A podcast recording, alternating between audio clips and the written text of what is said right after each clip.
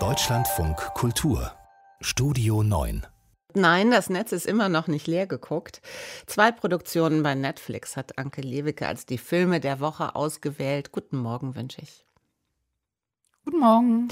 Der erste Film nimmt uns mit an einen Sehnsuchtsort, denn wir dürfen wenigstens wieder per Stream ins Fußballstadion. Pelé heißt die Dokumentation von David Tryhorn und Ben Nicholas. Der Fußballstar erinnert sich da unter anderem an seine erste WM als 17-Jähriger in Schweden. Mein Vater sagte immer zu mir, mach dir keine Sorgen. Wenn du auf den Platz kommst, sei selbstbewusst. Denn auf dem Spielfeld sind alle gleich. Das gab mir eine Menge Kraft. Insgesamt dreimal wird Pelé Weltmeister, hat unzählige Fans auf der ganzen Welt und das legt die Vermutung nahe, dass dieser Film auch eine Fanveranstaltung ist. Ist dem so, Frau Liewicke?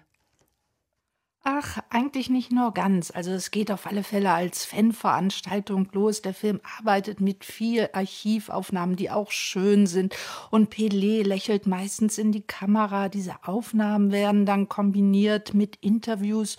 Und zu Beginn sieht man den kleinen Pele, wie er, Pelé, wie er auf der Straße Schuhe putzt, weil der Vater die Arbeit verloren hat. Aber Fußball konnte er trotzdem die ganze Zeit spielen. Dann sieht man eben diese ersten Bilder Bilder, wie er mit dem Ball kickt und Teamkameraden kommen zu Wort, Trainer, Familienmitglieder und andere Zeitzeugen.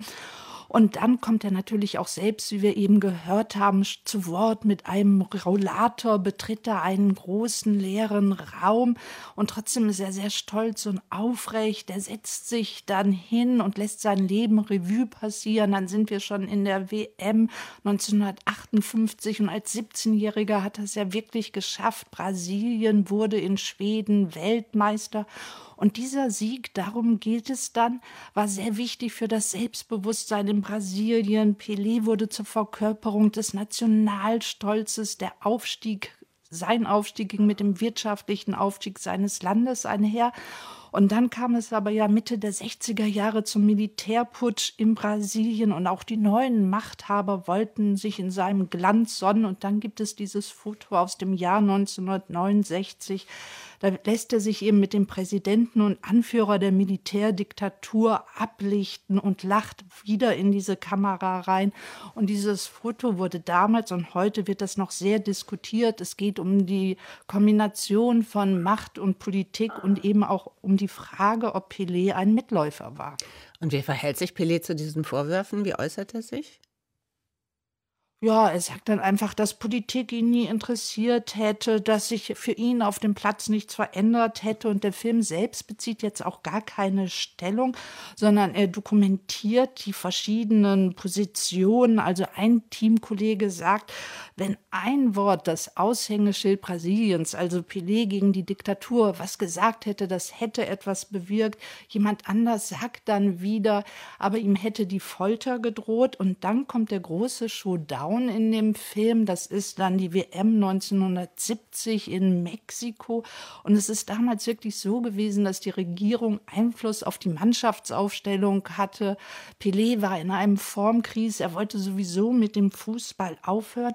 Und wenn man dann den zusammen, also die Zusammenschnitte dieser Fußballszenen der WM sieht, da geht es einem wie ein Sportreporter damals, der auch zu Wort kommt, der sagt, ich bin ein Linker gewesen. Natürlich war ich für die gegnerischen Mannschaften, aber ich konnte konnte mir nicht helfen.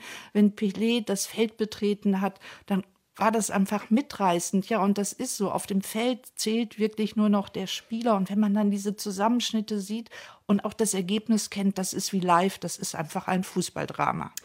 Vom Fußballkosmos in die Weiten des Weltalls. Der Film Space Sweepers aus Südkorea spielt im Jahre 2092. Wir befinden uns an Bord eines Raumschiffes, das den Weltraummüll aufsammelt und ihn für die Wiederaufbereitung verkauft. Und wenn mal kein Müll in Sicht ist, vertreibt sich die Crew die Zeit mit Pokern und einer der Mitspieler. Der ist ein aus allen erdenklichen Ersatzteilen zusammengebastelter Roboter. Drei und sieben. Scheiße ist eine 1-Dollar-Runde bei uns und Mach schneller. Ich verdopple. Selbst wenn du gewinnst, es sind nur 10 Ich gehe mit. Und erhöhe um zwei. Ich bin raus.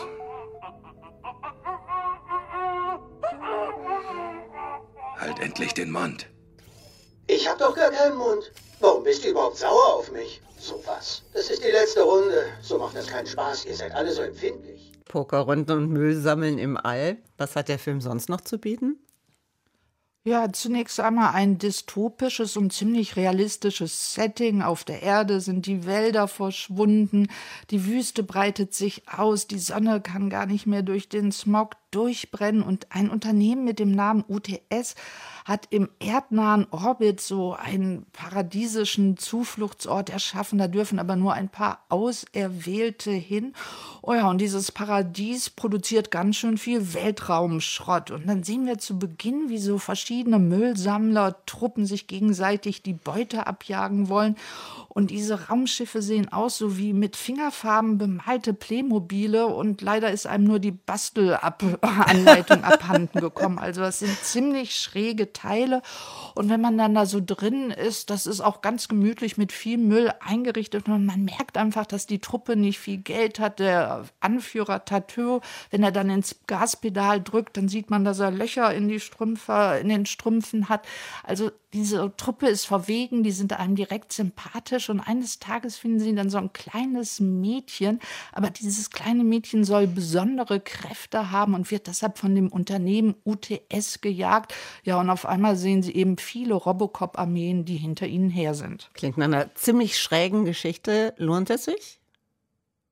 Ja, die ist ziemlich schräg und es ist ja ein südkoreanischer Film. Also man hat hier auch so ein bisschen wieder die Klassengesellschaft drin.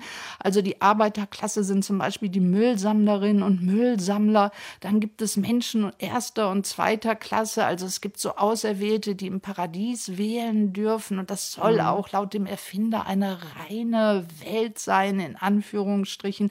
Wer dort arbeitet, hat eben auch nur ein Arbeitsvisum.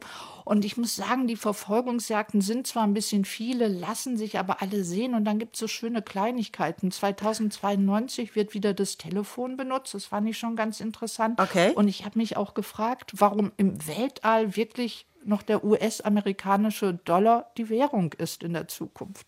Anke Lewicke und die Filme der Woche beide zu sehen auf Netflix.